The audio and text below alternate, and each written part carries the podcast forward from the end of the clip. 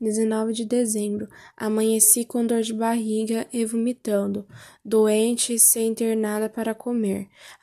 Eu mandei o João no ferro, ferro velho vender um pouco de estopa e uns ferros. Ele ganhou 23 cruzeiros. Não dava nem para fazer uma sopa. Que suplico adoecer aqui na favela. Pensei, hoje é o meu último dia em cima da terra. Percebi que havia melhorado, sentei na cama e comecei a catar pulgas. A ideia da morte já ia se afastando. É que eu comecei a fazer planos para o futuro.